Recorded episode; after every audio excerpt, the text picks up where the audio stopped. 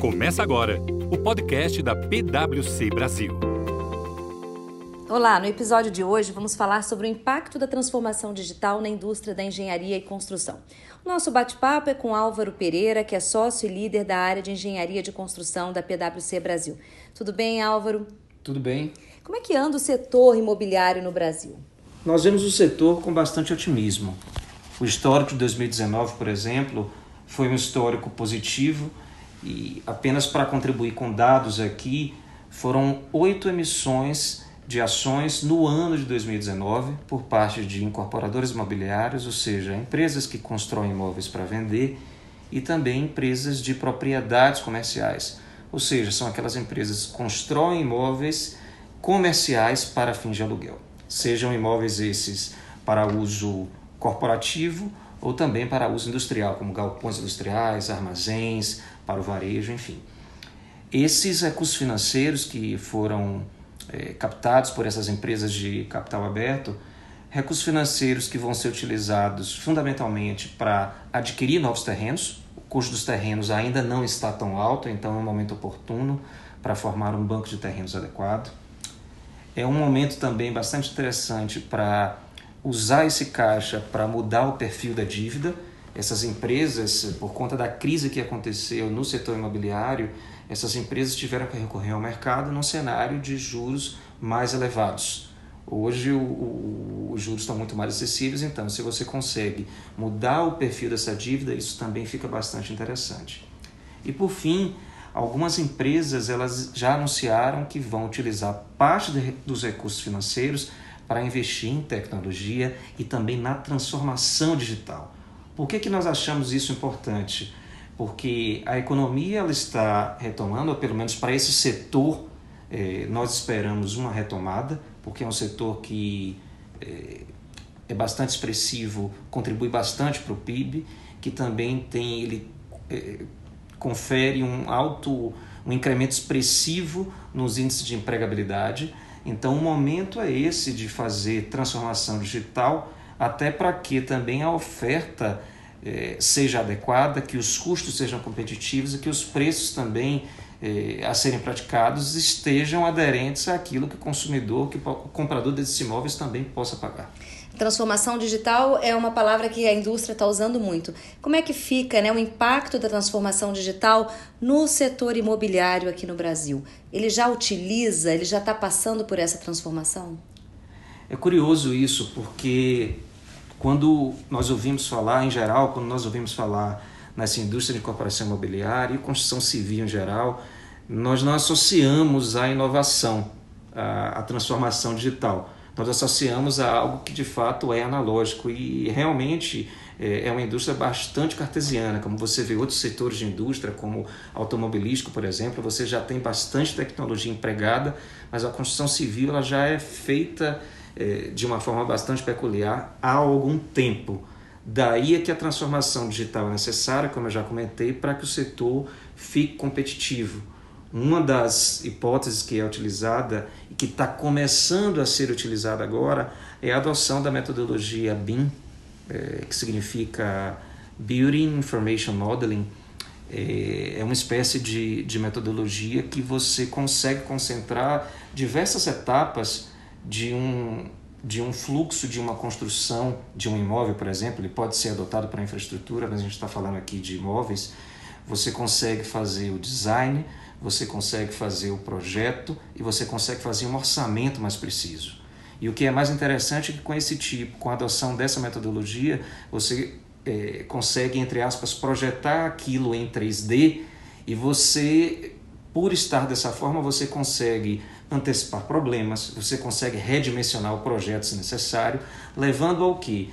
Levando a um orçamento mais preciso, a, uma gestão bastante adequada da compra de materiais e também um fluxo financeiro mais adequado, porque já na partida eh, se tem um orçamento muito mais alinhado com a realidade, diferentemente do que é verificado na situação atual, em que você faz um orçamento e depois verifica que por qualquer motivo houve alteração de custo material, alteração de determinado método construtivo e que você tem que rever aquilo e nem sempre esse essa perda ela pode ser repassada para o consumidor.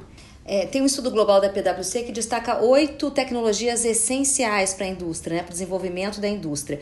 Dessas oito tecnologias que o estudo destaca, é, quais estão mais relacionadas à área da construção civil, ao setor imobiliário? O recorte desse estudo das oito tecnologias essenciais que nós fazemos para o segmento de engenharia e construção, mais precisamente para a incorporação imobiliária, eu poderia relacionar três itens aqui. O primeiro deles utilização de drones. Exemplos de utilização: levantamento topográfico de terrenos, inspeção em áreas de difícil acesso e que às vezes a utilização de, de mão de obra eh, pode acarretar algum risco relacionado a acidentes de trabalho, etc. Então, acaba sendo muito importante utilizar drones nesse quesito. E algo que é um pouco mais disruptivo é a utilização de drones para pintura de fachadas de prédios. Então isso é algo que é bastante interessante, que está começando a ser utilizado, ainda em pouca escala, mas que já começa sim a ser utilizado. E aí tem impressão 3D também, né? Sim, sim, sim.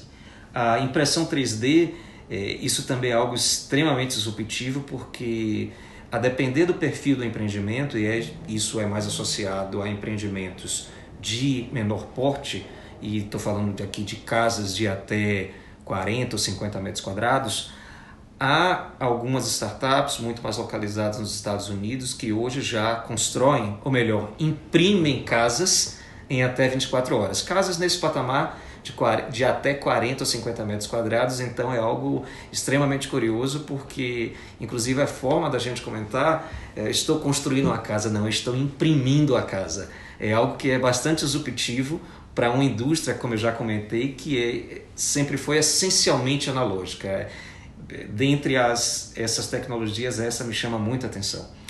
E por fim, inteligência artificial é, conjugado com Big Data. É, a utilização disso se dá muito, é, o contexto aqui brasileiro ajuda bastante.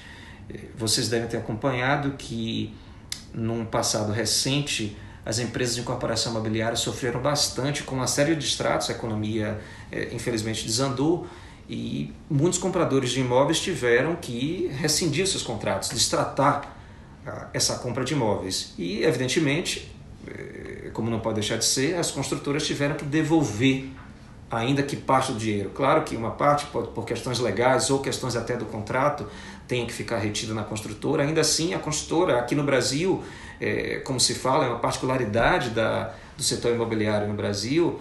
Primeiro você vende para depois construir, diferente de, de outras jurisdições em que primeiro você constrói para depois vender.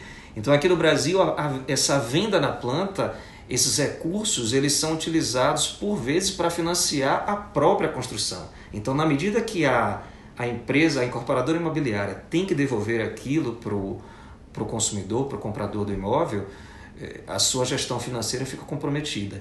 E onde é que entra aí a grande questão? Inteligência artificial, Big Data. Como é que isso entra no circuito?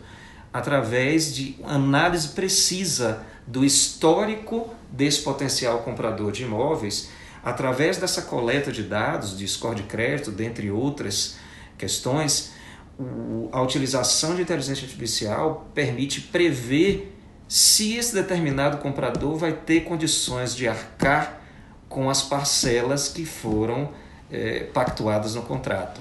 Isso daí você consegue prever, ou pelo menos medir de uma forma muito precisa qual é a probabilidade que aquele comprador terá em, em poder honrar ou não aquela parcela que ele se comprometeu.